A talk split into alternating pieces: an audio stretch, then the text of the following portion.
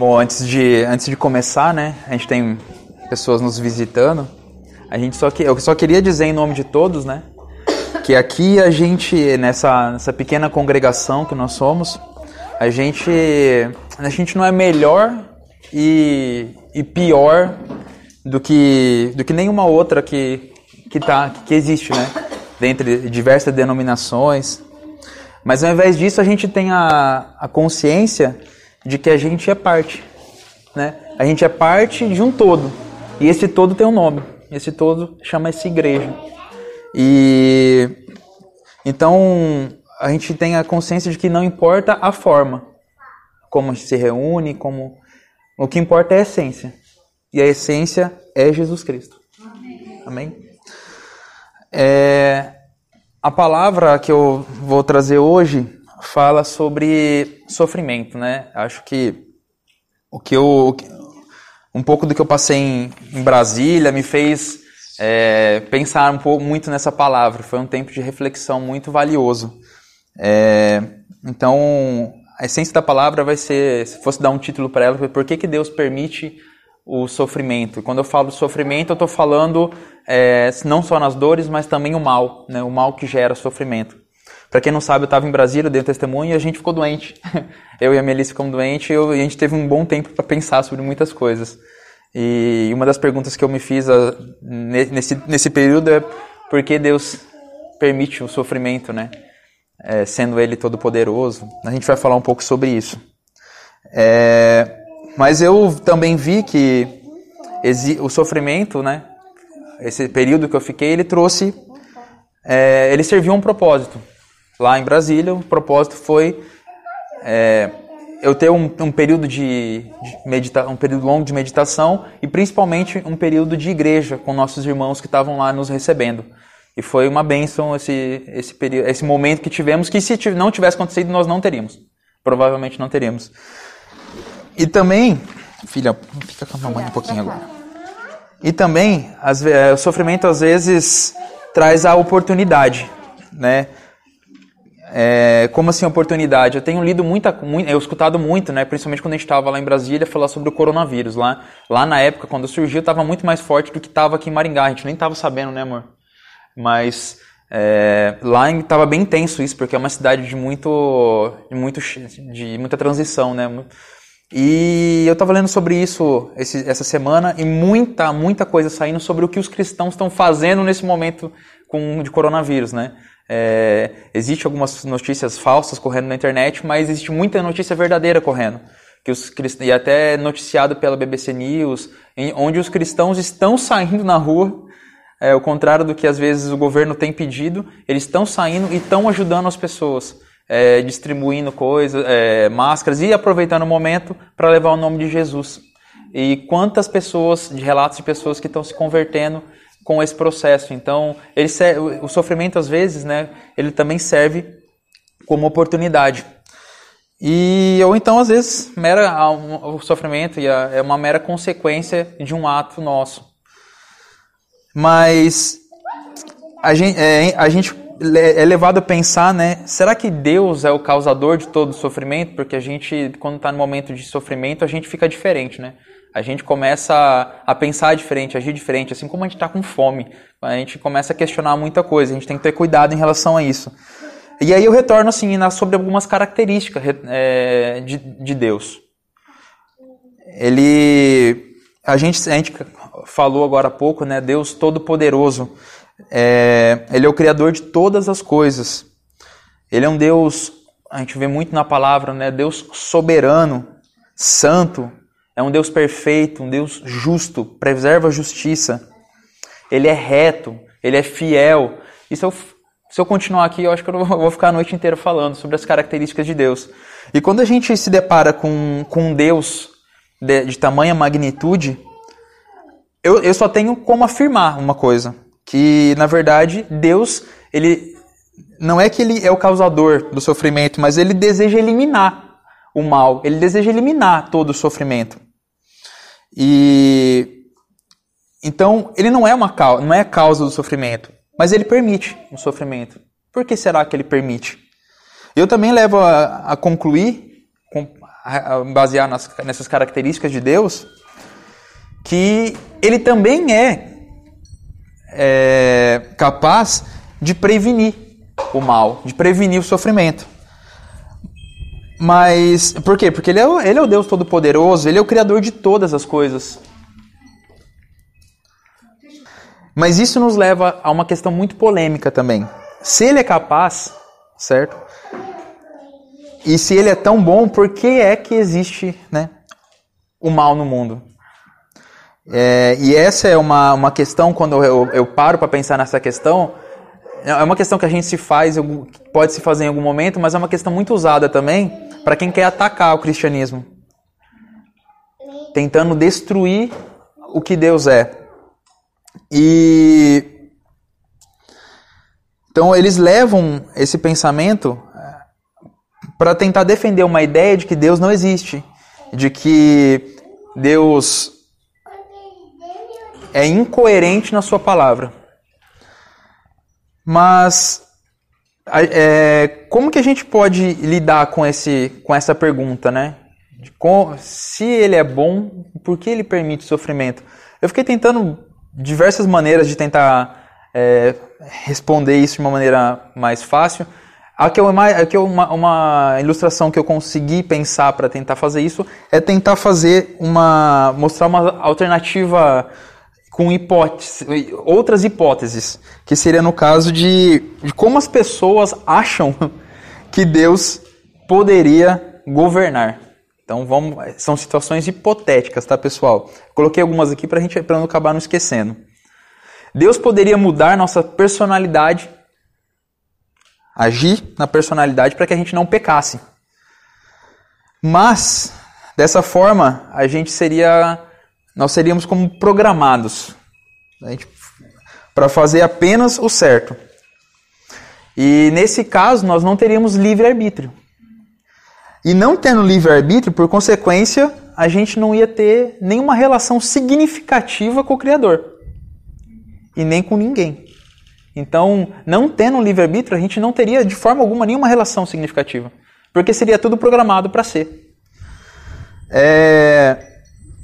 Então, acaba que essa ideia de. Não, não, não se sustenta.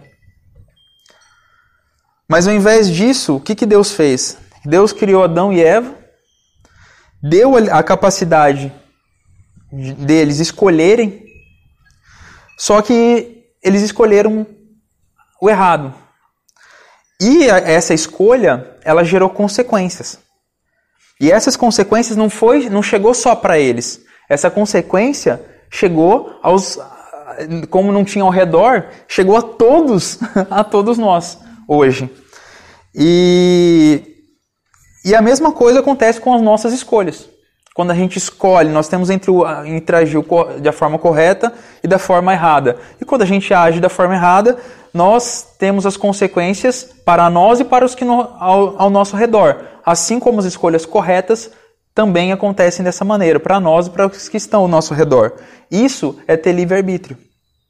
Se Deus manipulasse a nossa personalidade, nós não teríamos essa possibilidade. Nós podemos também imaginar uma outra situação hipotética onde houvesse uma intervenção, uma intervenção divina o tempo todo. Então, imagina se, o, se um patrão de uma empresa estivesse roubando a todo tempo sua empresa. E o que, que Deus teria que fazer nisso? Ele teria que intervir o tempo todo, fazendo com que surgisse dinheiro naquela empresa milagrosamente. Para quê? para que os funcionários dessa empresa não fossem afetados, porque se fossem demitidos, a família desses funcionários também seriam afetados. Então, você imagina a intervenção de Deus o tempo todo nisso, por causa de uma ação errada do, do, do patrão. Ou então, se o motorista bêbado, ele pegasse o carro, dirigisse loucamente e batesse em um, em um outro carro, né? fosse bater em outro carro. Deus teria que intervir nesse momento e, falar, e, e livrar isso é, para que não acontecesse o, uma, uma, tragédia com aquela família que vier é, do outro carro e também para livrar a família da, dessa pessoa, porque às vezes poderia estar junto ou não poderia estar junto, ela seria de alguma forma afetada. É, ou então, imaginar outra situação, se alguém decide cometer suicídio, ele pulando de um prédio. Deus teria que intervir naquele momento.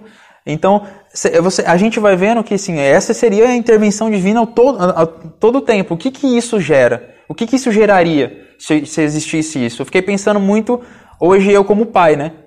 Se a minha filha a todo momento fizesse coisa errada e eu fosse lá e ao invés de, de corrigir e de mostrar retidão com ela, eu fosse falar assim: não, filha, tudo bem, eu arrumo o que você fez. Aí ela vai lá de novo, faz uma coisa errada, não, tudo bem, eu arrumo o que você fez. Como Deus estaria agindo? Ele estaria agindo como um pai que permite é, um comportamento errado né, de, de, uma criança, porque ele sabe que esse é um comportamento péssimo, né? E é um, um comportamento destrutivo para o próprio filho. Ele estaria criando esse, esse é, como que a gente diz muito, é que está criando um monstro. Porque isso só levaria a uma a, a, a desobediência, isso levaria à rebeldia, né? E, e geraria, geraria, no caso, fazer uma máquina de gerar peca, pessoas pecaminosas, pe, pecadores. Uma máquina de geração de pecadores. E tem uma, uma outra hipótese que eu pensei também aqui, que seria um julgamento imediato. Fez uma coisa errada, Deus faz um julgamento imediato e faz a remoção dessa pessoa que cometeu aquele, aquele, aquele erro. Aí eu, só, aí eu, eu faço uma pergunta para mim e para todos, né? É, quem aqui seria salvo?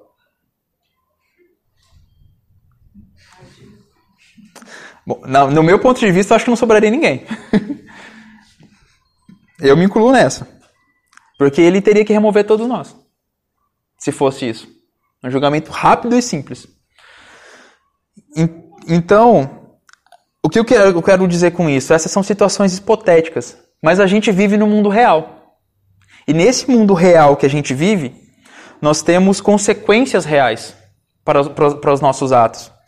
E, e nós temos toda a liberdade do mundo de fazer escolhas, porque foi dada essa capacidade para nós por Deus. E a gente consegue ter a capacidade de compreender as consequências que essas escolhas, ou boas ou ruins, que nós fazemos, o, o, quais serão essas consequências. Mas é, ter o livre-arbítrio não significa que Deus não se preocupa com o mal. Ele permitir o mal não, não, não, é, não significa que ele não se preocupa com ele.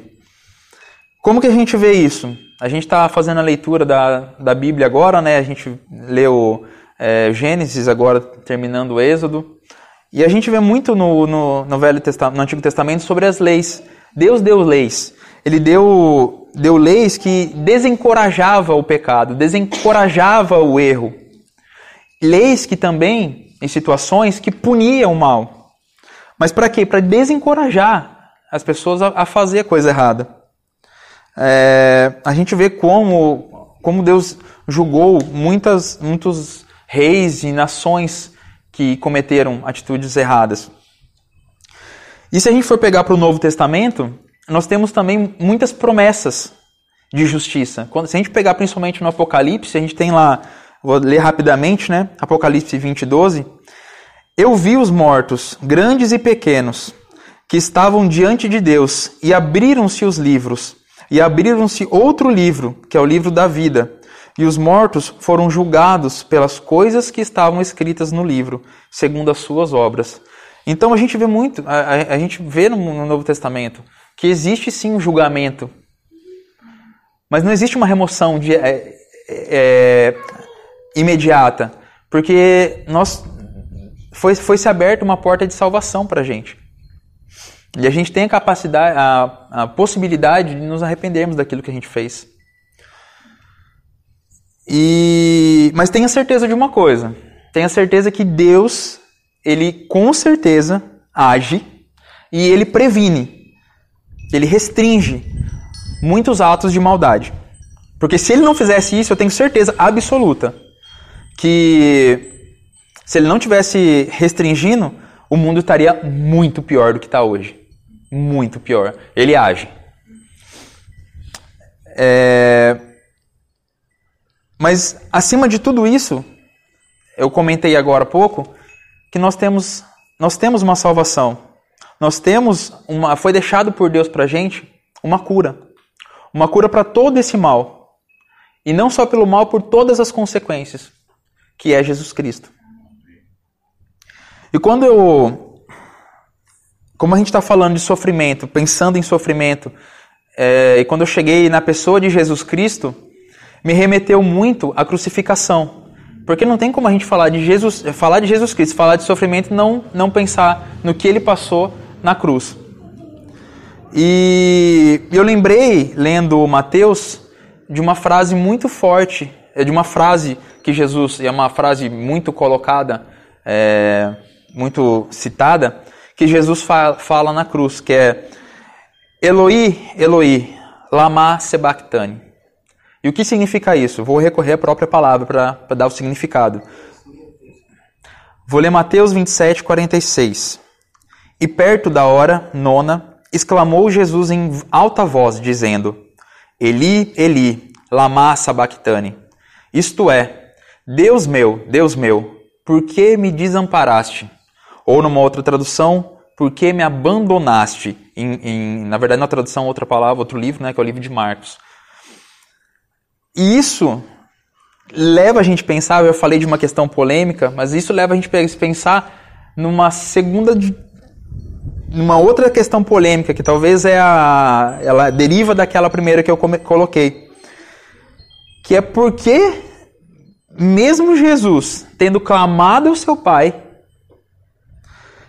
o pai permitiu que o seu filho fosse crucificado. E aí, as pessoas que querem atacar o cristianismo, eles utilizam disso para reforçar aquela ideia que eu coloquei anteriormente de que Deus não existe ou que Deus é incoerente. Mas calma aí, a gente a gente a gente sabe como cristão que Jesus não foi crucificado de livre espontânea, ou que que Jesus na verdade foi crucificado de livre e espontânea vontade. Mas como, então por que que existe essa frase, né? Por que me abandonaste? Na verdade, para até eu trago isso como uma curiosidade, eu não ia colocar essa palavra, essa parte, mas eu vou trazer como uma curiosidade porque as, já, eu, já, eu já fui confrontado com isso com uma pessoa que não acreditava em Deus e, e me perguntou. Então eu trago isso como, como essa curiosidade. Na verdade, Jesus nesse momento ele estava passando uma mensagem. Que os rabinos daquela, na, naquela época, eles, em muitas das suas falas, eles citavam trechos, trechos das escrituras, que, que serviam para que aqueles ouvintes entendessem com, é, que, que, que o texto na qual ele estava falando, ou aquilo que ele estava proclamando, se referia a, a, a um texto da palavra. Então, mas que trecho, no caso, Jesus estava usando nesse caso? Ele estava usando um texto, um trecho, ele estava citando o Salmo 22. Não sei quem já teve essa curiosidade para fazer essa, esse link, mas ele estava citando o Salmo 22 para dizer o que é que estava ocorrendo naquele exato momento da crucificação de Jesus, dele, né? Dele mesmo. Dá licença, um uhum. Deus não se, Deus não se mistura com o pecado. Não. E quando Jesus, na hora da morte, incorpora o pecado teu, daquela senhora, do marido dela, do filho meu, tudo, incorporou na pessoa de Cristo. Quando o pecado do mundo incorporou, incorporou na pessoa de Cristo, Deus virou as costas para Jesus. Porque Jesus não, Deus não tem comunhão com o pecado. Foi a hora que Jesus falou assim: Deus meu, Deus meu, por que me desamparastes? Por causa que ele, o pecado do homem, todo, todo o nosso pecado, do mundo inteiro, incorporou naquela hora na pessoa de Cristo. Por isso que ele fala, Deus meu, Deus meu. Desculpa. Não, tranquilo. Não é isso? Então ele estava citando esse, de fato esse texto, que é o Salmo 22. Que se a gente olhar, eu vou ler alguns, tre alguns trechos, né? É, ele é um, é um salmo que foi escrito por Davi. Na verdade, é uma súplica de Davi para Deus. Ele muitas vezes esse texto como título, né, ele tem o Salmo da Cruz ou o sofrimento e a vitória do Messias. Esse texto ele foi escrito aproximadamente mil anos atrás da crucificação, a gente está falando aqui. É, eu vou ler alguns pedaços para gente que, a gente ver a, essa menção, né? essa, esse link. Ele, Salmo 22, Davi começa escrevendo assim: Deus meu, Deus meu, por que me desamparaste? Por que te alongas do meu auxílio e das palavras do meu branido, meu bramido? Vou pular alguns textos porque ele é longo, mas todos os que me veem zombam de mim, estendem os lábios e meneiem a cabeça dizendo: Confiou no Senhor, que o livre. Livre-o, pois nele tem prazer. Pois me rodeiam cães, o ajuntamento de malfeitores me cercou, transpassaram-me as mãos e os pés. Poderia contar todos os meus ossos, eles vêm e me contemplam. Repartem entre si as minhas vestes e lançam sortes sobre a minha roupa. Os mansos comerão e se fartarão, louvarão o Senhor os que o buscam. O vosso coração viverá eternamente. Todos os limites da terra se lembrarão e se converterão ao Senhor, e todas as famílias das nações adorarão perante a tua face, porque o reino é do Senhor e ele domina entre as nações. Chegarão e anunciarão a sua justiça ao povo que nascer, porquanto ele o fez. Então, aqui a gente vê muitas coisas. O Jesus fazendo menção a Davi naquela sua súplica como pecador também. É, ele fazendo menção às escrituras como cumprimento de uma de profecia, o cumprimento. Nós vemos também, de, de, certa forma, né, ele prediz e relata o, o martírio de Cristo, né, quase que nos mínimos detalhes. E também é uma resposta a Davi. Eu vejo isso como uma resposta a Davi, dizendo: Davi, eu ouvi sim o seu clamor, né? Não, mas não só para Davi, não falando isso a Davi, como se ele estivesse escutando, mas a, a Davi no caso de todos nós como pecadores. Eu ouvi o seu clamor e eu também te livrei, assim como todo o meu povo. É, existem outros mistérios escondidos no Salmo 22, mas não cabe a gente entrar aqui, senão fica muito longo, mas é, é bem interessante. Assim como é, tem o cumprimento dessa profecia no Salmo 22, Isaías 53 ele também é uma, uma profecia exata sobre o, a crucificação de Cristo. E tem até uma música muito bonita, né? Isaías 53, uma música muito linda. Quem tiver a oportunidade, depois eu passo para escutar. Uhum. Bom, mas o que eu quero mostrar com essa curiosidade, né? Colocando essa questão de Jesus ali. Porque Deus deu a nossa capacidade, a deu, a Deus a, deu a gente a capacidade de escolher entre o bem e o mal. E quando a gente escolhe o mal, ele permite que nós e todos aqueles que nos rodeiam soframos as consequências daquela atitude que nós tivemos. Só que ele nunca nos abandonou.